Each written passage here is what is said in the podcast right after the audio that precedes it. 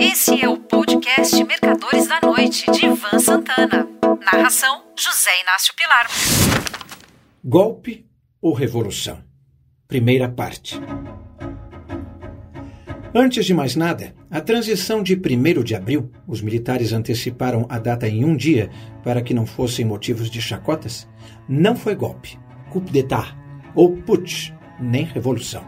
No golpe de Estado clássico, militares, revolucionários ou rebeldes invadem o palácio do governo, prendem ou matam o chefe de Estado da vez e assumem o poder. Não foi o caso em 1964. Para evitar derramamento de sangue, versão dele, quando percebeu que iam tentar depô-lo, João Goulart saiu do Rio para Brasília com a família. Arrumou rapidamente as malas, voou para Porto Alegre e de lá para Montevidéu, onde pediu e recebeu asilo político. Enquanto isso, o presidente do Congresso, senador Auro de Moura Andrade, declarou vago o cargo de presidente e nomeou para o lugar de Jango o presidente da Câmara dos Deputados, Ranieri Mazzilli. Muito menos foi revolução, nome que se deu ao movimento durante anos. Só mais tarde, quando José Sarney assumiu a presidência, é que as pessoas passaram a chamar de golpe. Revolução foi a francesa, a americana, a russa, a chinesa, a cubana. Combates nas ruas, campos e colinas. Correu sangue, muito sangue. Chamar o que aconteceu aqui em 1964 de revolução é uma piada. Então o que foi? É isso que eu vou contar nessas páginas. Como o texto é grande, terei que usar duas, três ou quatro crônicas de Os Mercadores da Noite para narrá-lo na íntegra. Minha versão não será a que acho hoje, mas sim a que achava nos dias em que as coisas aconteceram. Sim, porque já tinha 20 anos de idade quando tudo começou. O ano era 1960. Na segunda-feira, 3 de outubro, foram disputadas eleições presidenciais. Os candidatos ao Planalto eram Jânio Quadros, Henrique Teixeira Lotte e Ademar de Barros. O problema, e é por isso que digo que foi naquela ocasião que tudo começou, é que na época se podia votar para presidente no candidato de uma chapa e para vice no de outra. Pois bem, o vice de Jânio era Milton Campos, ex-governador de Minas Gerais. O de Lote, João Goulart, ex-ministro de Trabalho de Getúlio Vargas. Havia um político do Sul, Fernando Ferrari, apoiador de Jânio, que se candidatou a vice pelo PDC, sem cabeça de chapa, e dividiu os votos daqueles que escolheram Jânio. Graças a isso, o povo brasileiro elegeu uma dupla disforme: Jânio-Jango, adversários políticos. Era como se hoje votássemos para presidente e escolhêssemos Bolsonaro e Haddad, ou Lula, Sérgio Moro. Me lembro bem do meu voto. Jânio presidente e Milton Campos vice. Somados os votos de Milton Campos e Fernando Ferrari, os dois candidatos que apoiavam Jânio, eles somariam 6.375.101 votos, contra 4 milhões 547 mil e 10 votos de João Goulart. Como eu era um admirador fanático do deputado Carlos Lacerda, cheguei a carregá-lo nos ombros, apoiei, como se isso valesse alguma coisa, Jânio Quadros até que Lacerda rompeu com ele.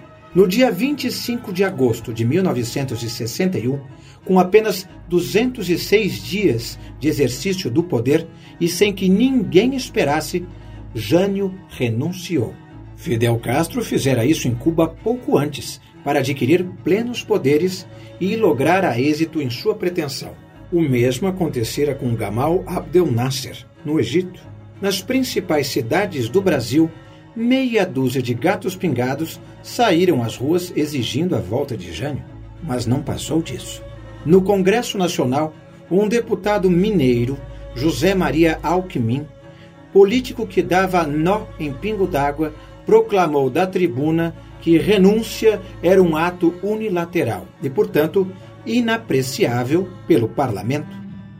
Só restava acatá-la. Frustrado, Jânio pegou um navio cargueiro em Santos e se mandou para a Inglaterra. O Brasil ficou na seguinte situação: Ranieri Mazzilli, presidente interino, enquanto João Goulart se encontrava em Singapura, retornando de Pequim, onde visitara ninguém menos do que Mao Tse-tung. Golpe, revolução, coup, putsch, seja o que for ou o que foi, a semente plantada por egoísmo de Fernando Ferrari germinou ali. Os militares brasileiros simplesmente detestavam Jango, que reputavam como comunista. Para regressar a Brasília, João Goulart pegou a rota mais tortuosa possível. Singapura, Paris, Nova York, Buenos Aires, Montevidéu, Porto Alegre. Enquanto isso, seu cunhado, Leonel Brizola, governador do Rio Grande do Sul, apoiado pelo general José Machado Lopes, comandante do Terceiro Exército, sediado em Porto Alegre, montou a Rede da Legalidade. A Rádio Guaíba, cujo sinal foi retransmitido por diversas emissoras, transmitia seguidamente a canção do soldado. Nós somos da pátria guarda fiel, fiéis soldados, dizia. Não foi só o general Lopes que apoiou a posse de Jango. Eu também apoiei. Embora lacerdista, era ainda mais legalista. E João Goulart era o vice constituído. Como é comum no Brasil, decidiu-se por um meio termo. Jango assumia, mas implantava-se o parlamentarismo. Fui contra a decisão do tapetão mas não me lembro de ter sido consultado por nenhuma das autoridades civis e militares envolvidas na pendência. Jango podia ser tudo, menos pouco.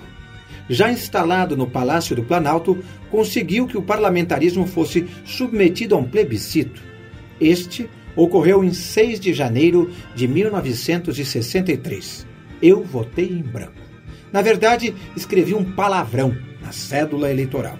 Pois bem, João Goulart, agora como chefe de Estado e chefe de governo, tinha dois anos e meio pela frente até as eleições de 1965.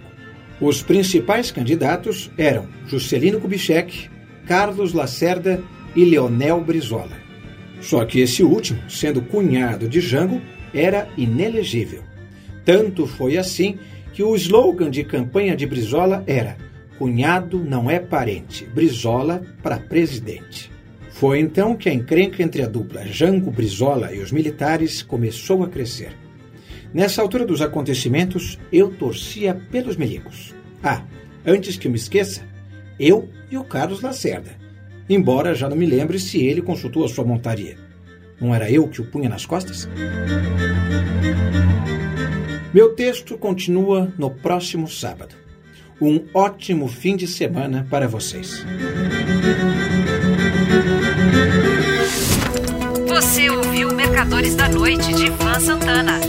Narração: José Inácio Pilar.